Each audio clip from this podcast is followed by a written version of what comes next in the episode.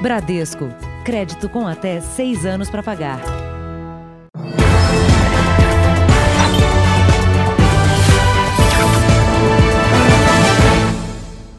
Olá, boa noite. Boa noite. A Polícia Federal prendeu 13 suspeitos de integrar um sofisticado esquema de lavagem de dinheiro que envolvia principalmente uma rede de postos de combustíveis. Os envolvidos são acusados de operar com os líderes de uma facção criminosa.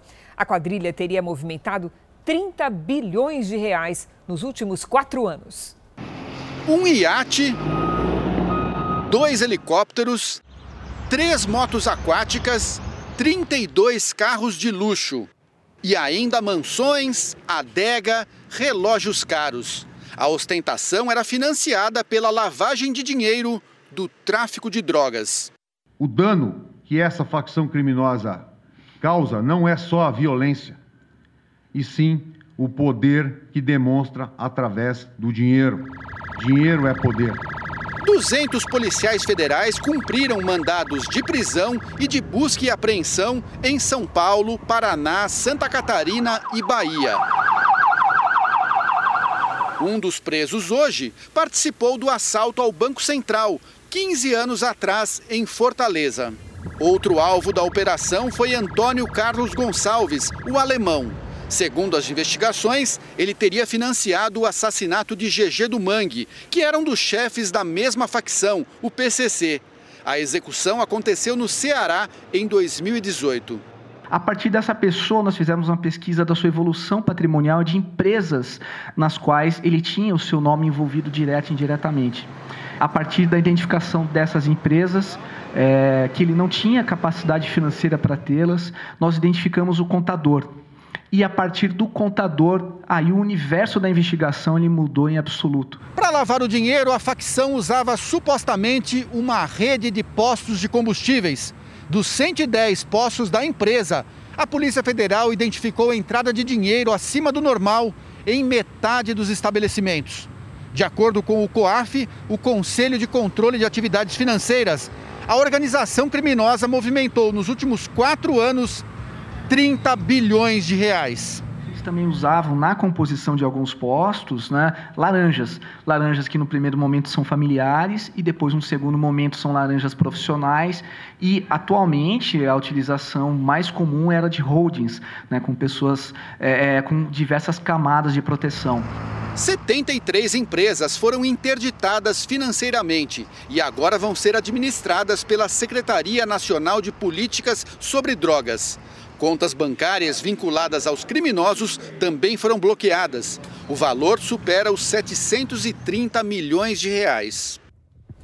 A rede de postos de combustíveis afirmou que está colaborando com as investigações e que nenhuma irregularidade foi, foi, praticada. A empresa informou ainda que vai investigar internamente os fatos e tomará as medidas cabíveis em caso de desrespeito às regras de conduta. Veja agora outros destaques do dia. Desemprego cresce, mas vagas com carteira assinada mostram recuperação. Candidato Joe Biden ameaça retaliar o Brasil por desmatamento na Amazônia. Presidente Bolsonaro reage e diz que soberania brasileira é inegociável. Desembargador Cássio Nunes surge como favorito para substituir ministro Celso de Mello.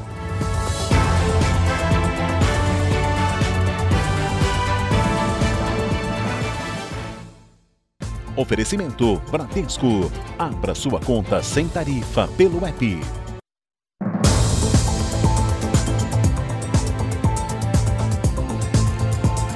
A polícia do Rio de Janeiro fez hoje uma operação contra uma quadrilha de estelionatários que usava laranjas e empresas de fachada para abrir contas bancárias e lavar dinheiro. Os malotes apreendidos durante a operação podem ajudar a polícia a desvendar um esquema milionário de lavagem de dinheiro. Os agentes estiveram ainda de madrugada em 15 endereços. A gente aprendeu extratos bancários, aprendemos cartões, cartões em branco que seriam utilizados, né, seriam fraudados ainda. Então essa, essa busca e apreensão ela teve um resultado bem exitoso. De acordo com as investigações, o esquema dos estelionatários funcionava assim. Laranjas emprestavam os nomes e documentos para abrir as contas bancárias. Há suspeita de que dois gerentes participavam das fraudes. Eles concediam linhas de financiamentos para compra de material de construção e cartões de crédito para o novo cliente. Os criminosos usavam esse benefício para pegar o dinheiro emprestado que nunca era pago. Em dois anos, os golpistas movimentaram cerca de 20 milhões de reais. O dono de uma agência de apostas de corridas de cavalo, que costumam acontecer aqui no Jockey, na zona sul do Rio, também é alvo da investigação. Os policiais monitoraram as contas dele e identificaram movimentações incomuns. A suspeita de que o empresário usava a empresa de apostas para lavar o dinheiro que conseguia no banco. Qualquer que seja a atividade empresarial, é, o gerente ele tem obrigações legais de verificação. Isso aí pode gerar um trabalho de investigação e de, que a gente pode é, apurar essas responsabilidades, detectar esses crimes. Vamos aos números de hoje da pandemia de coronavírus no Brasil. Segundo o Ministério da Saúde, o país tem 4 milhões 810 mil 935 casos de Covid-19. São 143 mil 952 mortos. Foram 1.031 registros de mortes nas últimas 24 horas. Também entre ontem e hoje, 45.288 pessoas se recuperaram. No total, já são 4 milhões 180 mil 376 pacientes curados e 486 mil 607 seguem em acompanhamento.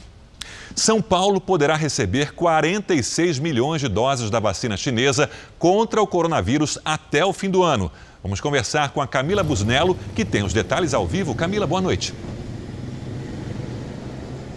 Boa noite, Sérgio. Boa noite a todos. A vacina Coronavac é desenvolvida pela farmacêutica chinesa Sinovac em parceria com o Instituto Butantan. Pois bem, dito isto, pelo convênio assinado hoje, até dezembro, 6 milhões de doses virão da China e mais 40 milhões de doses serão fabricadas aqui em São Paulo. A vacina foi testada em mais de 50 mil voluntários na China, mas ainda precisa da aprovação da Anvisa. O objetivo é começar a imunização no dia 15 de dezembro, com prioridades para profissionais da saúde. E esse contrato é de cerca de 500 milhões de reais. E até fevereiro do ano que vem, mais 14 milhões de doses devem ser fornecidas. Eu volto com vocês, Cris e Sérgio. Obrigado, Camila.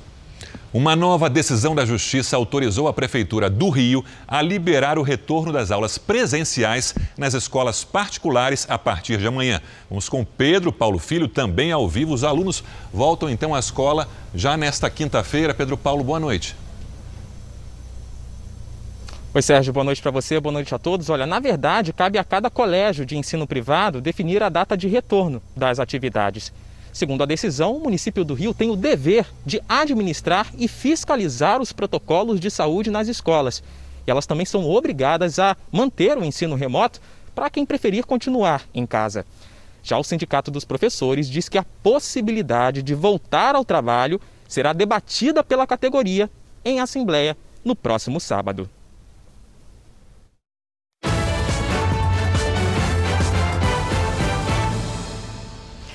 O primeiro debate presidencial americano foi marcado por discussões acaloradas e ataques. A correspondente Evelyn Bastos esteve em Cleveland, onde aconteceu o confronto entre o presidente republicano Donald Trump e o democrata Joe Biden.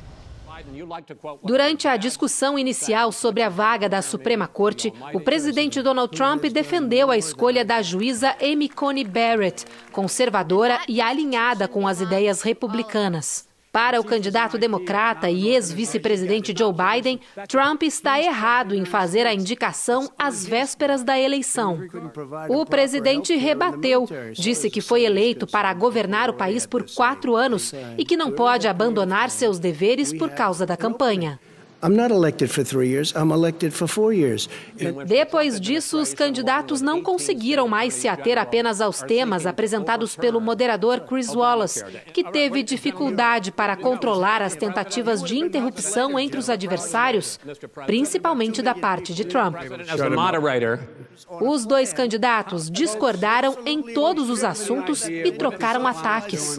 O democrata ainda ofendeu Trump, usou as palavras palhaço e racista, dizendo que ele é o pior presidente que os Estados Unidos já teve. Biden, que teve dificuldades para completar as respostas por causa das intervenções de Trump, chegou a pedir para o adversário se calar.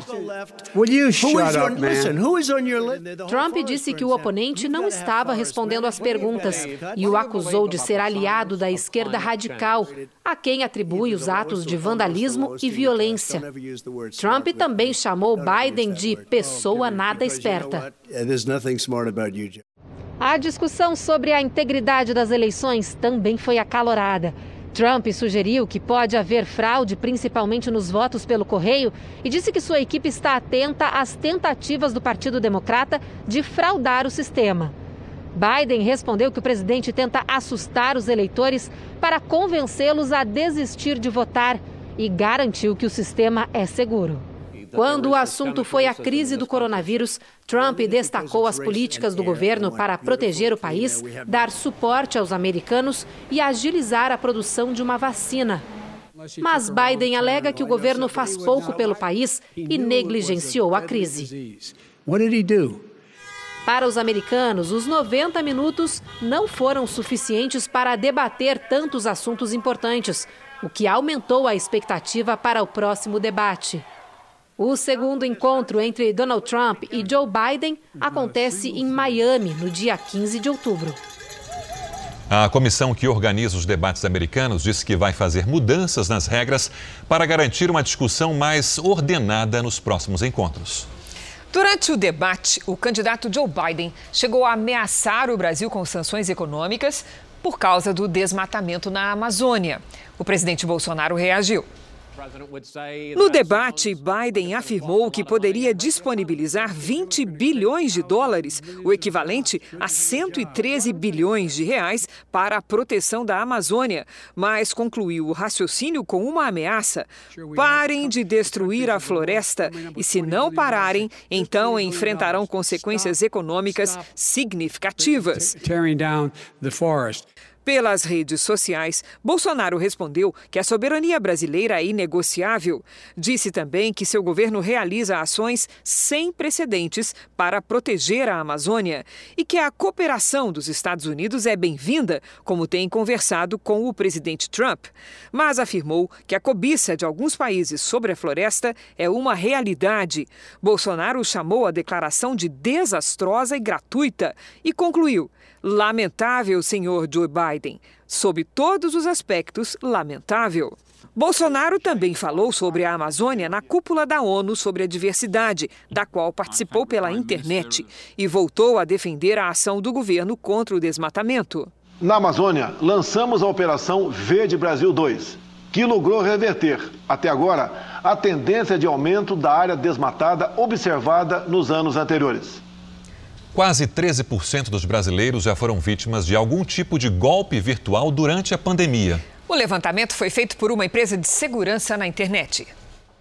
Mesmo tendo a conta verificada pela plataforma e com os mecanismos de segurança para evitar a invasão da página, esta advogada foi vítima de criminosos. Eles invadiram o perfil dela e começaram a aplicar golpes. Comecei a receber mensagens falando: olha, eu comprei um celular, depositei, só que não estão me enviando código de rastreio. Era através de uma rede social que ela divulgava o trabalho de advogada e influenciadora digital. Como advogada, os clientes que eu estou perdendo, a minha imagem que está ficando arranhada, porque as pessoas estão, é, acho que acredito que mais de 100 pessoas já tomaram golpe. O golpe que ela caiu é chamado de phishing, quando a vítima abre um link enviado pelos criminosos e tem os dados roubados. A Adélia não está sozinha. Ela é uma das milhares de vítimas no Brasil que foram literalmente pescadas pelos hackers. Segundo o relatório de um importante escritório de segurança cibernética mundial, os brasileiros foram um dos principais alvos de phishing em todo o planeta nos primeiros meses de pandemia. Para se ter uma ideia, um em cada oito brasileiros sofreu alguma tentativa de ataque entre abril e junho desse ano. O público brasileiro ainda é um público, de certa forma, não acostumado com esse tipo de interação tecnológica. Então acaba sendo uma vítima fácil. Para a advogada, a falta de suporte das plataformas atrapalha a vítima em casos de golpe. Não existia um telefone para contato, não existia uma caixa de e-mail, não, não existia forma de, de eu comunicar aquilo que estava acontecendo. Em Sabará, na região metropolitana de Belo Horizonte, câmeras de segurança gravaram quando um instrutor de autoescola reagiu a um assalto. O instrutor e uma aluna estavam dentro do carro prontos para iniciar a aula quando um criminoso armado abordou os dois anunciando o assalto. Eles saem do veículo com as mãos para cima. Quando o ladrão engata a ré, o instrutor reage e pula na janela. Ele é arrastado até cair no chão alguns metros à frente. Horas depois, o carro foi encontrado capotado em uma estrada perto dali. O suspeito ainda não foi localizado. O instrutor não teve ferimentos. Uma família de Goiânia aguarda notícias do filho desaparecido desde sábado. Ele teve o carro roubado por assaltantes que depois acabaram mortos pela polícia. Não há sinal do jovem. Uma força-tarefa foi montada para localizar o jovem. Policiais voluntários e cães farejadores do Corpo de Bombeiros estão vasculhando uma extensão de quase 120 quilômetros no entorno de uma rodovia. Os cães eles são treinados tanto para localizar vítimas vivas, né, perdidas, desaparecidas no meio da mata, como também corpos em decomposição, né? Ela vai pelo odor. Murilo Ramos de Souza, de 25 anos, está desaparecido desde sábado. O jovem pegou o carro emprestado com o pai dizendo que iria ver a namorada numa cidade vizinha. Imagens de câmeras de segurança mostraram que um outro veículo estava seguindo Murilo. A suspeita é que sejam assaltantes que estariam de olho no carro da vítima. O veículo foi encontrado pela Polícia Militar numa casa em Anápolis, a 180 quilômetros de Itapuranga, onde Murilo mora. Os quatro homens que estavam no local foram mortos depois de um confronto com os PMs. Assim que tentou fazer essa abordagem, eles desceram efetuando disparos contra a equipe. Dentro do carro foram encontradas quatro armas de fogo, toucas e marcas de sangue que poderiam ser de Murilo, que até agora não foi localizado. A família tem esperanças que o jovem ainda vai ser encontrado com vida. Eu sou pai. Coração de pai não engana. Coração de pai não engana, coração de mãe não engana.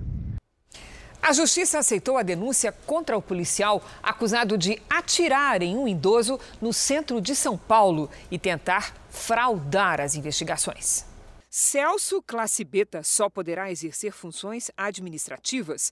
Ele está proibido de usar armas. Na condição de réu, não poderá sair de São Paulo por mais de oito dias e vai responder em liberdade. O policial é acusado de forjar a causa da morte de Lázaro Marcelino, que vivia em situação de rua. Durante uma perseguição no centro de São Paulo, Celso atingiu a vítima com um tiro. Na época, o policial apresentou uma faca e alegou que ela tinha caído do corpo do idoso dentro da viatura, o que teria levado médicos e legistas ao erro. Segundo o Ministério Público, o policial usou a faca para ferir Lázaro e dificultar a investigação. Ainda nesta edição, presa mulher suspeita de planejar assalto contra o próprio avô. E também o tráfico de animais silvestres dispara no Brasil. Os centros de recuperação estão lotados.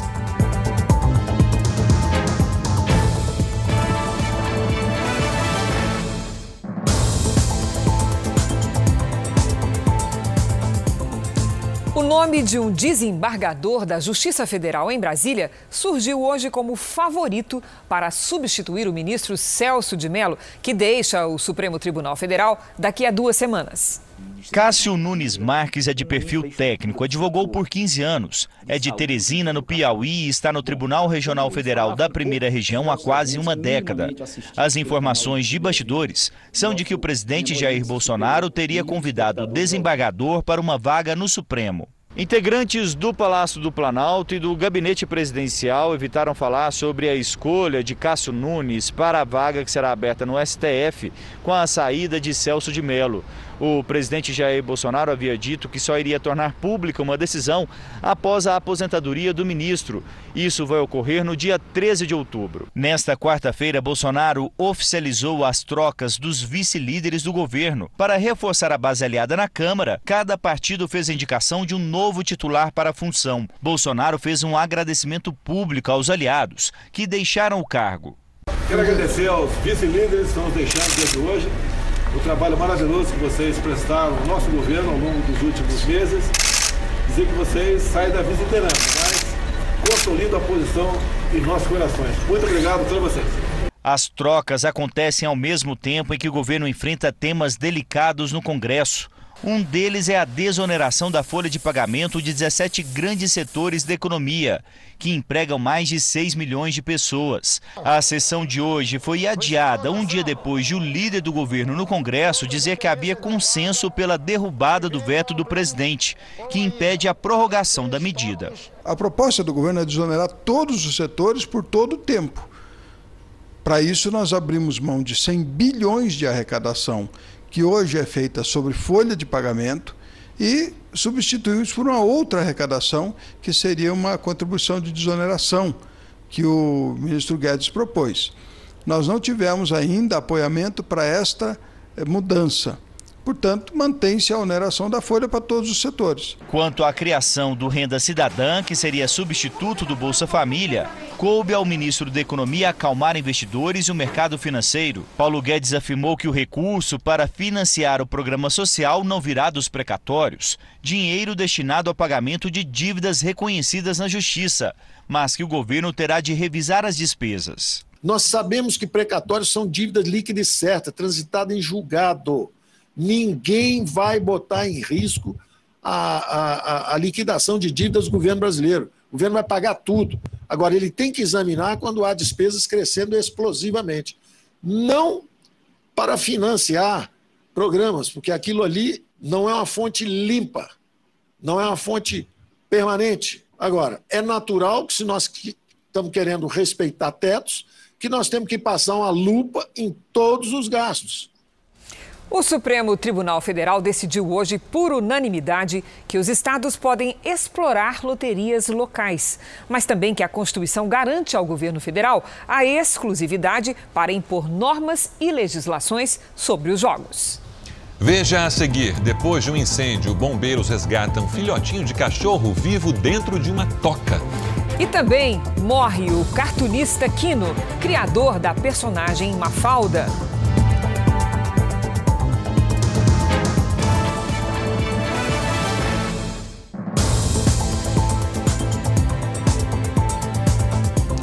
Ministro Celso de Mello, do Supremo Tribunal Federal, determinou que o plenário julgue o recurso que pede para que o presidente Bolsonaro preste depoimento por escrito no inquérito sobre a suposta tentativa de interferir na Polícia Federal. Celso de Mello é o relator do inquérito, mas estava de licença médica.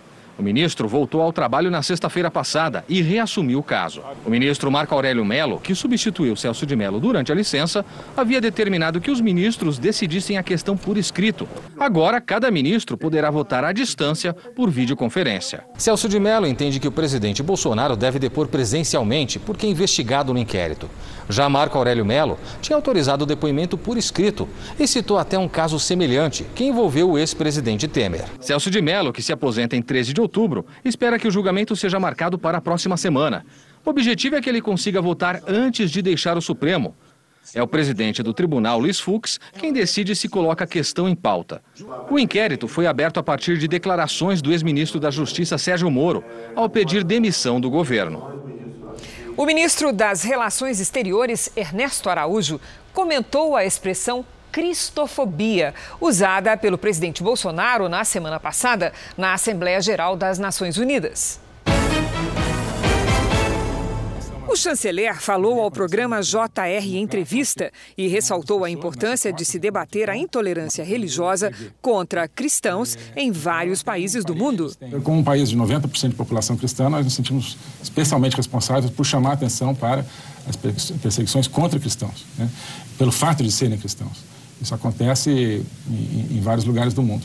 Então, que um presidente do Brasil, né, maior, uh, um dos maiores países cristãos do mundo, eh, coloque isso no discurso nas Nações Unidas, é algo que, antes de mais nada, faz as pessoas pensarem que o Brasil está, sobretudo nas Nações Unidas, para falar não só eh, do que acontece aqui, mas ter os olhos abertos para o mundo. Eu acho que isso é absolutamente fundamental.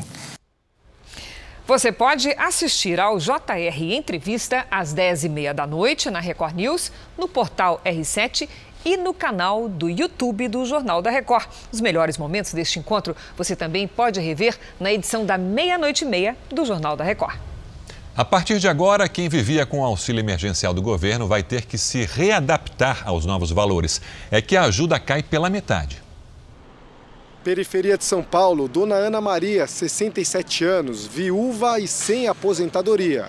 Desde maio, a única renda dela é o auxílio emergencial, até então com parcelas de 600 reais. Me ajudou muito a comer, sem isso eu não sobreviveria, sem... não poderia comprar nada. Ela está cadastrada para receber o auxílio até dezembro, mas se preocupa porque o valor da parcela caiu pela metade. Os 600 já era pouco, mas os 300 não vai ajudar você a fazer nada. Nesta quarta-feira, as parcelas de 300 reais do auxílio emergencial começaram a ser pagas para os beneficiários que não fazem parte do programa Bolsa Família. No total, mais de 42 milhões de pessoas vão receber o valor de 300 reais. Mães que cuidam dos filhos sozinhas recebem o dobro. A redução do valor emergencial vai afetar principalmente as áreas mais carentes do país. Claro, com menos dinheiro no bolso, as famílias vão gastar menos no comércio local e até agora pequenos estabelecimentos e serviços também sobreviveram indiretamente da circulação desse dinheiro do auxílio. Ele contribuiu para que o PIB não despencasse tanto quanto ele poderia ter despencado no segundo trimestre. Agora, com uma redução do, do montante que há em circulação para essas famílias que estão passando por um problema decorrente da pandemia, é provável que a gente tenha uma recessão maior do que a gente teve. Dona Ana Maria já sabe que com metade do auxílio vai cortar o crédito do celular, roupas e até parte das compras no mercado. Eu não vou conseguir comprar uma carne, nem o frango você está conseguindo comprar mais. Hoje foi divulgado o CAGED, que mede o emprego formal, ou seja, com carteira assinada. Em agosto, as contratações superaram as demissões em quase 250 mil postos de trabalho. É o melhor resultado para um mês de agosto, em 10 anos. Já se formos olhar todo o ano, aí o saldo é negativo. Em 2020, as demissões superaram as contratações em quase 850 mil postos de trabalho.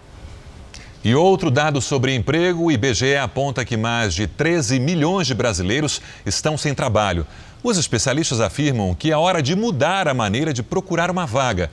Saiba se você tem direito a esse benefício, aponte o seu celular para o QR Code que está no canto da tela. Desempregada, Alessandra faz o que pode para pagar as contas do mês.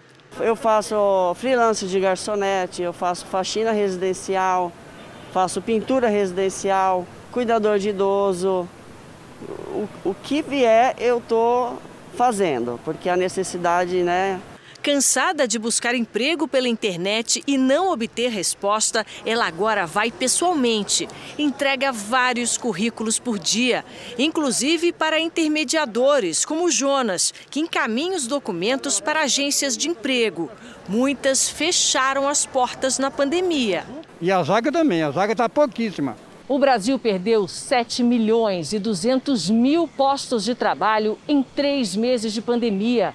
De maio a julho, o desemprego chegou a 13,8%, a maior taxa registrada desde 2012. Mais de 13 milhões de brasileiros foram afetados.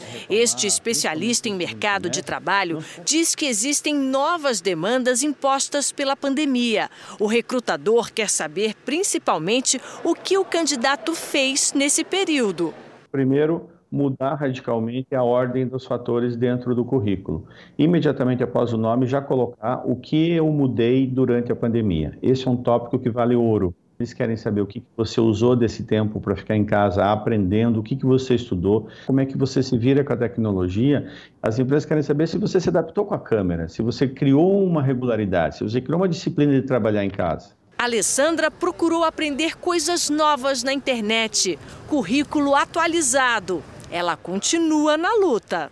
Eu não vou desistir, uma hora eu vou conseguir. A quarta-feira foi de termômetros acima dos 40 graus em várias cidades brasileiras. Em São Paulo, foi o dia mais quente do ano. Sabe qual foi a temperatura? 37,1 graus. Para São Paulo é uma loucura. Segue nesse ritmo, Lidiane Sayuri.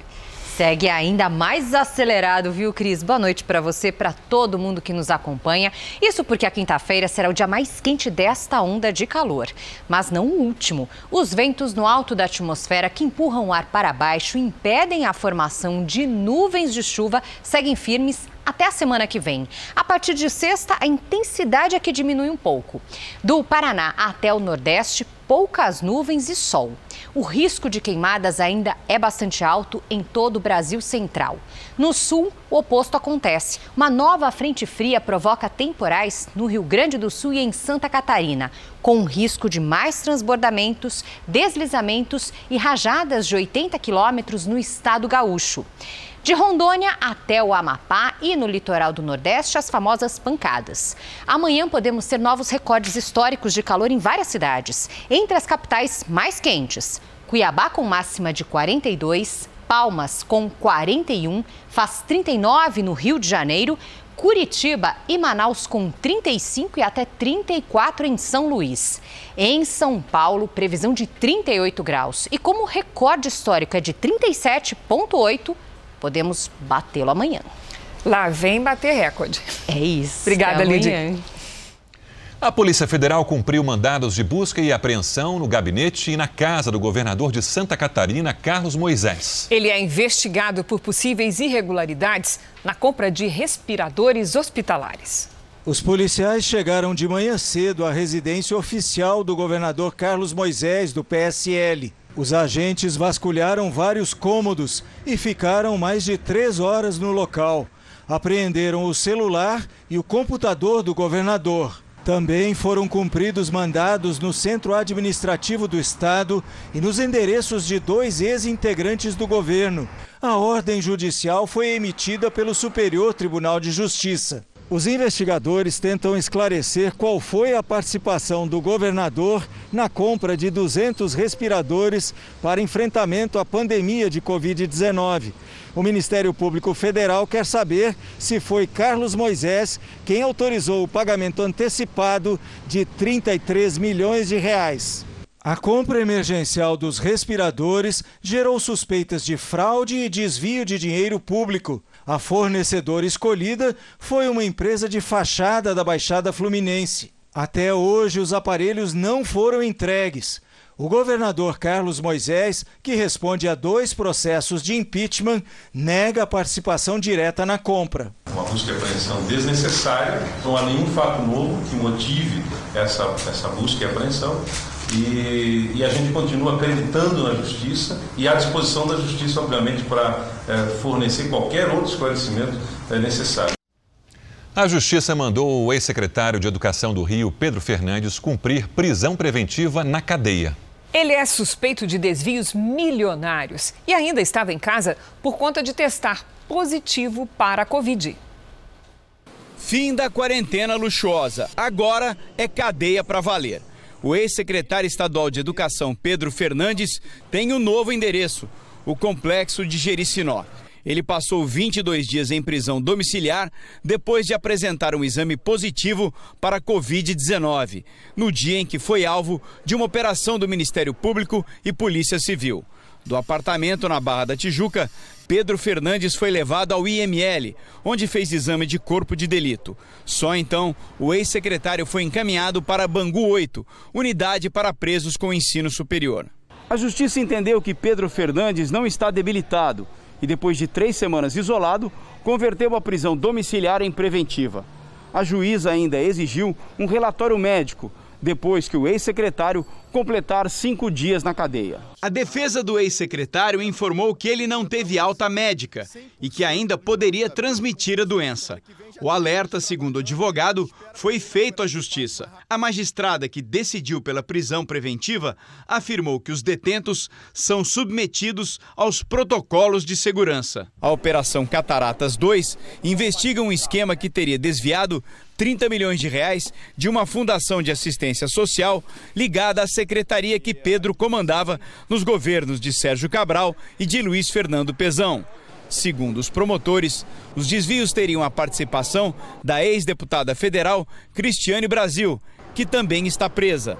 Ela foi secretária de Envelhecimento Saudável quando Eduardo Paes foi prefeito do Rio. A defesa de Pedro Fernandes afirmou que ele está à disposição da justiça. Cristiane Brasil disse que a prisão é uma tentativa de perseguição política. Vamos agora com a opinião do jornalista Augusto Nunes. Boa noite, Augusto. Boa noite, Cristina, Sérgio. Boa noite a você que nos acompanha. Depois do Rio de Janeiro e de Santa Catarina, o Pará é o terceiro estado a ver seu governador na fila do cadafalso reservado aos envolvidos no escândalo do Covidão. A assombração do impeachment já tirou o sono de Wilson Witzel e Carlos Moisés. No caso do paraense Helder Barbalho, a Assembleia Legislativa não enxergou o protagonismo de Barbalho nos bilionários desvios de verbas destinadas ao combate à pandemia de coronavírus. Mas a Justiça e a Polícia vêm fechando o cerco. Nesta terça-feira, a Operação SOS prendeu dois secretários de Estado e o assessor de gabinete do governador. Todos estão enfiados até o pescoço em bandidagens da construção de hospitais de campanha. Na residência de Parsifal Pontes, ex-chefe da Casa Civil e atual secretário de Desenvolvimento Econômico, foram encontradas uma fortuna em dinheiro e uma máquina de contar cédulas. Segundo os investigadores, sobram evidências de que o esquema criminoso foi liderado por Helder Barbalho. A polícia prendeu hoje uma mulher suspeita de planejar um assalto contra o próprio avô. Escutas telefônicas revelaram o envolvimento do namorado dela. A tentativa de assalto foi na porta deste escritório de despachantes na Grande São Paulo. Segundo a polícia, os detalhes foram planejados pela neta do dono do escritório. Raquel Cristina da Silva foi presa hoje. O namorado dela, Pedro Henrique Lopes, teve a prisão decretada e está foragido. Um sócio do escritório havia saído, segundo a polícia, com 10 mil reais numa pasta, quando um homem e uma mulher numa moto anunciaram roubo. Seria, de acordo com as investigações, um casal contratado pela neta e pelo namorado dela. O despachante correu para o carro e o garupa atirou. A bala atingiu o vidro e um dos estilhaços feriu o idoso, que sobreviveu. Me deu sorte que só escapelou um pouquinho aqui. O crime foi em abril do ano passado. Ao longo de uma outra investigação sobre roubo de cargas, policiais do DEIC tiveram acesso a gravações telefônicas autorizadas pela Justiça. Quando analisaram as conversas, descobriram pelo menos cinco envolvidos no crime. Essa ligação foi pouco antes da tentativa de assalto. Ele falou, mano, que tá subindo para lá agora, entendeu? Falou que tá subindo para lá agora, que já vai mandar, mas falou que tem que estar tá lá no mínimo umas 2h45, mano. O cara chega de 3 horas, se caso o cara chegar cedo. Falou que o cara não anda armado, é um velho, e falou que o cara vai numa Duster. A polícia acredita que os criminosos tinham informações privilegiadas sobre a movimentação de dinheiro do escritório porque a neta do dono e o namorado dela trabalhavam aqui. Numa outra gravação telefônica, o homem apontado como líder do bando e que foi preso em novembro conversa com o atirador. Eles lamentam que o plano tenha falhado. Vou falar pro seu, velho, reagiu, né? Mas sabe qual que é a fita? É igual eu falo. Na hora que eu te mandei a mensagem, tá saindo, era pra você tá indo perto do carro, mané. Eu ainda falei, se o cara entrar pra dentro do carro, já era. O cara vai ligar o carro e vai sair fora, mano. Deixa eu te falar uma parada. Ele morreu, mano? Nossa, não sei não. Esse cara meteu marcha. Ele não tirou nele, c... Mas pegou onde? Eu dei sentido a cabeça dele, mano. Ele ligou o carro, parça. E tentou acelerar pra cima do meu, de mim e do meu pessoal. Meu pessoal foi ligeiro, puxou a moto. Aí eu mandei. Você viu, que, você viu a pastilha de vários braços, duas passas? Vi, mano. Vi a verdinha, mano. Duas passas, mano. Tava com 10 mil. O moleque acabou de falar. Eles comentam ainda na interceptação que teriam é, tido vontade de executar e atirou realmente para matar a vítima, mas que não tinham conseguido. A família acredita na inocência de Raquel, que nega participação no crime. Ela é inocente, ela é inocente, ela foi usada. Mateus Henrique Pereira, que seria o atirador, também foi preso hoje. Na casa dele foram encontradas duas armas escondidas num colchão. Uma delas, segundo a polícia, foi usada na tentativa de assalto. As apreensões e resgates de animais silvestres estão cada vez mais frequentes no país. Dados da Polícia Rodoviária Federal apontam que a quantidade de bichos resgatados em 2020 cresce em ritmo cinco vezes maior que o registrado no ano passado. O silêncio e o sossego mostram que humanos ainda não podem circular por aqui. Nessa área do zoológico, a calma predomina bem diferente da realidade nas florestas, matas e estradas brasileiras. Nesse ano marcado pela pandemia, o tráfico de animais silvestres aumentou quase cinco vezes, de acordo com a Polícia Rodoviária Federal. Os crimes ambientais, principalmente tráfico de animais silvestres, é uma coisa muito lucrativa, é um dos crimes mais lucrativos do mundo e é muito fácil você entrar nele. Penas baixas ajudam o traficante a se manter no negócio. Animais armazenados como cargas das mais variadas espécies, que sem comida, água, espaço e até ar, nem sempre resistem a tanta barbárie. Presas fáceis nas mãos de traficantes. Só nas rodovias federais, até agosto, a Polícia Rodoviária flagrou mais de 25 mil animais sendo transportados de maneira ilegal. Um crime ambiental em que as multas já acumulam 51 milhões de reais. Nós sabemos pelo IBAMA, pelas polícias ambientais, que a grande maioria não são pagas mesmo, isso aí são números públicos. E a pessoa ou recorre ou coloca o seu nome na dívida ativa da União. Além de não pagarem, continuam na atividade criminosa, que é lucrativa. Serpentes, lagartos de países distantes e até animais em risco de extinção, como esse mico-leão dourado, encontrado preso numa comunidade do litoral paulista revolta porque é crueldade, né? Assim, é, é uma coisa absolutamente desnecessária. É, quando é um acidente, você até entende mais, quer dizer, não foi intencional, mas o tráfico é intencional, assim, é maldade. A chegada de animais abandonados, feridos e traficados era tão grande que esse zoológico, o de Estoril, em São Bernardo, em São Paulo, se especializou no tratamento e recuperação. O macaco prego Jorge passou quase uma década amarrado numa coleira pela cintura. E a gente vê claramente que ele deveria comer ração de cachorro, porque foi o primeiro alimento que ele procurou. Então, um animal precisa ter uma, uma, uma, alimentação completa, precisa ter nutrientes e tudo mais. O Centro de Recuperação aqui do Zoológico de Estoril, em São Bernardo, tem capacidade de receber e tratar de até 300 animais por ano. Só que esse ano, mesmo durante a pandemia, só até o mês de agosto já são 450. A maioria aves e saguis, vítimas do tráfico de animais silvestres. Esses saguis, por exemplo, ninguém vai andar direito nunca mais. Né? Nós vamos fazer o que agora? Corrigir o problema de cálcio, mas eles vão ter ossos tortos para o resto da vida. Macacos, aves. Durante a reportagem, mais uma remessa acaba de chegar. Coleirinha, coleirinha. A intenção do centro é recuperar animais para que um dia, talvez, eles possam ser reinseridos na mata. Um pequeno abrigo onde o homem ajuda a proteger, a cuidar, bem diferente de outros que viraram uma grande ameaça, o maior predador. Nesta época, aumentam os casos de febre maculosa, que é a doença transmitida pelo carrapato estrela e que pode matar. No Brasil, a maior ocorrência é no estado de São Paulo. 24 pessoas morreram em 2020. Apesar de letal, essa doença pode ser curada com um antibiótico. É no sossego de lugares tranquilos na natureza que o perigo realmente se esconde.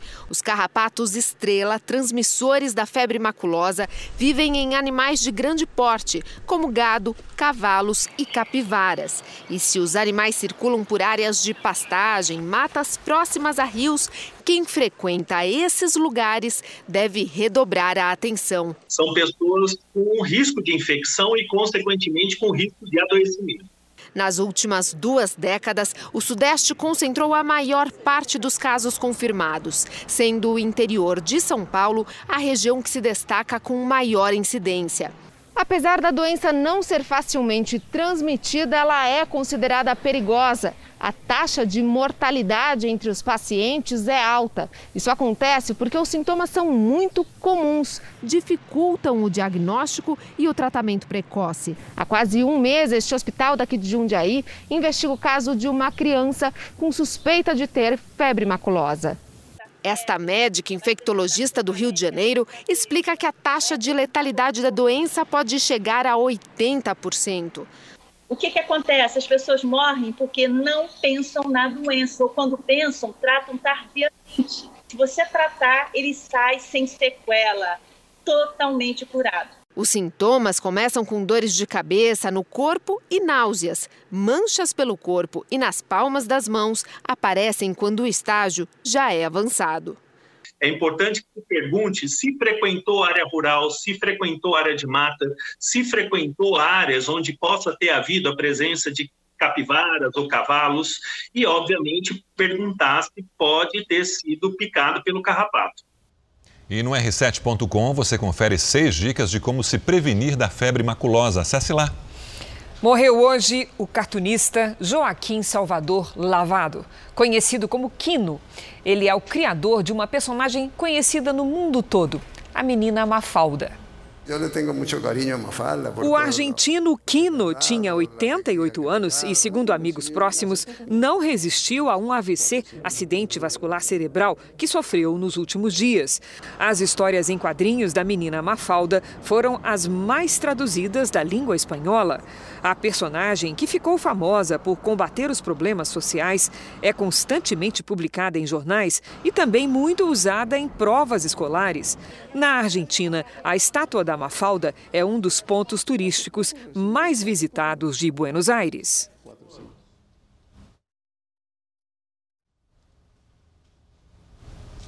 Depois de um incêndio, os bombeiros acharam uma boa surpresa no terreno todo queimado em Montes Claros, Minas Gerais.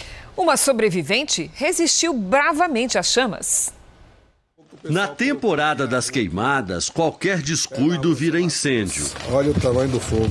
Mas no meio do terreno queimado havia sinal de vida. A primeira dificuldade, chegar até lá. Tentando acessar o local, difícil acesso. A segunda, localizar o animal. Os cachorrinhos entrou num buraco, um buraco muito fundo. Não sabe onde está eles mas o esforço da busca logo foi recompensado. Acharam os cachorrinhos?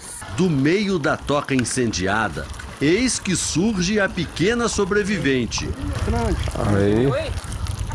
Boa. Se não tivesse ali uma intervenção da parte do corpo de bombeiros, possivelmente aquele animal, as chances dele sair dali com vida seriam mínimas. Vizinhos contaram ao corpo de bombeiros que colocaram fogo num lixo ao lado e que as chamas se alastraram rápido para dentro do terreno. Ninguém ainda sabe se a cadela estava sozinha, onde foi parar a família ou como o filhote encontrou aquele abrigo em meio às labaredas. Mas depois do susto, a cachorrinha ganhou um novo lar. O técnico de enfermagem que fez as imagens do salvamento adotou o animal. Minha menina ficou muito emocionada, então resolvi pegar o cachorrinho para nós. Cercada de mimos, a cadelinha sobrevivente vai ganhar um nome, carinho e muito amor.